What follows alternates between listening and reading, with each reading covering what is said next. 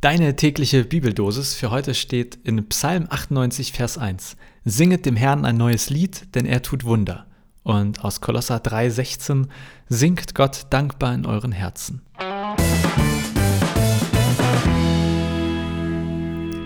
Moin, herzlich willkommen zu einer neuen Folge Vitamin C, deiner täglichen Bibeldosis. Und äh, lustigerweise habe ich heute Morgen unter der Dusche gesungen. Das mache ich eigentlich wirklich nie. Äh, also A, weil ich nicht so gut singe und irgendwie ist das auch nicht so richtig eine Angewohnheit von mir. Und äh, warum auch immer, heute Morgen, also meine Freundin war nicht da, die war schon zur Arbeit los und ich habe irgendwie so ein bisschen vor mich hingetrellert. Und dann habe ich äh, den Bibeltext heute gelesen, habe gedacht, ha, ich war vorbereitet für diese Bibelstelle. Ähm, ja, war das göttliche Führung? Nein, glaube ich nicht. Äh, aber irgendwie, ich fand es lustig, deswegen habe ich es euch erzählt. Jetzt aber genug der Lustigkeit, jetzt wird es ernst. Naja, wobei auch nicht wirklich. Es geht ums Singen und spätestens wenn ich singe, dann ist das eher lustig äh, als ernst. Ähm, singt Gott ein neues Lied, denn er tut Wunder, heißt es in dem einen Vers und dem anderen singt Gott dankbar in euren Herzen. Und äh, ja, ich habe das jetzt ein paar Mal gelesen und habe gedacht, da kann ich ja richtig geordnet sagen, was ich mitnehme. Erstens, ein neues Lied. Habe ich gedacht, hier, wir sollen Gott neue Lieder singen und nicht immer die gleichen. Das äh, wäre quasi direkt eine Motivation, mal neue Lieder rauszukramen oder neue Lieder zu schreiben. Und warum sollen wir Gott Lieder singen? Weil er Wunder tut, heißt es in dem Text. Das heißt für mich, unsere Lieder für Gott sind Loblieder, Dankeslieder. Es geht also in den Liedern um das, was Gott tut oder für uns getan hat. Und im zweiten Vers dann singt dankbar.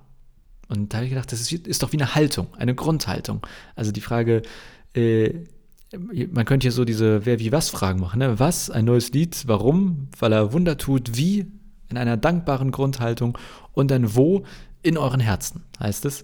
Äh, da würde ich sagen, ist wahrscheinlich nicht ausschließlich gemeint, aber gerade in Corona-Zeiten, naja, äh, könnte man ja auch sagen, wir müssen eben nicht unbedingt laut singen. Gott hört auch die, das Gesinge in unseren Herzen. Oder auch wenn man wie ich nicht so gut singen kann, dann hört er das auch. Und dann äh, habe ich, ich habe das hier so aufgeschrieben, also ich schreibe mir die Folgen, das, was ich sagen will, immer auf, damit ich einigermaßen weiß, wie lang es wird und äh, ob das Hand und Fuß hat. Und ähm, also jetzt hier die Vitamin C-Folgen. Dann habe ich mir das angeguckt und habe gedacht, das ist doch eigentlich eine Anleitung, eine Anleitung für neue Kirchenlieder. Eine Anleitung, wie wir singen sollen, können, worüber, warum, weshalb und so weiter. Und ich habe dann auch mich erinnert, dass ich irgendwie vor kurzem gelesen habe, es soll ein neues Gesangbuch, ein evangelisches Gesangbuch geben. Wer schon mal in der Kirche von euch war, es gibt in den meisten evangelischen Kirchen ja so ein schönes rotes Buch mit äh, knackigen Liedern von vor 500 Jahren. Ähm, also, das ist eine tolle Sache. Nee, manche Lieder sind auch ein bisschen jünger, aber es ist, also, selbst das jüngste Lied ist halt schon älter als ich, glaube ich. Ähm, und deswegen ist dieser habe ich beschlossen, diese Podcast-Folge heute mein Beitrag für diesen Prozess, äh, für das neue evangelische Gesangbuch. Und deswegen kommt jetzt eine Anleitung für neue Kirchenlieder. Und zwar erstens, wir brauchen neue Lieder. Zweitens, und das steht schon in der Bibel mit den neuen Liedern. Zweitens, für Gott. Also an wen sind die gerichtet? Nicht an die Welt oder unsere Seele oder was weiß ich, sondern es sind Lieder an und für Gott. Und warum singen wir oder worüber singen wir? Über das, was wir mit Gott Wunderbares erlebt haben. Würde jetzt für mich heißen, wir brauchen neue Lieder, in denen Menschen verarbeiten, was sie heute mit Gott erlebt haben, nicht vor 500 Jahren. Und nicht irgendeine irgendwie hochgesetzte Sprache, nicht irgendeine Theologie, was Gott theoretisch ist, sondern was hat, haben wir mit ihm Wunderbares, Wunderschönes erlebt. Und das, deswegen entsteht in den Liedern so eine Grundhaltung der Dankbarkeit. Mir ist dann auch das Wort Lobpreis eingefallen, kennt ihr vielleicht, ne? So ist ja wie so ein eigenes Genre, Lobpreislieder. Aber zumindest aus diesen beiden Versen habe ich gedacht, ja, darum geht es, glaube ich. Gott zu loben, zu preisen, ihm zu danken. Ähm, und dann zum Schluss vielleicht das Wichtigste in der Anleitung, von Herzen und im Herzen. Ja, also A, es ist okay, wenn andere toll laut singen. Es reicht auch, wenn wir leise und im Herzen singen.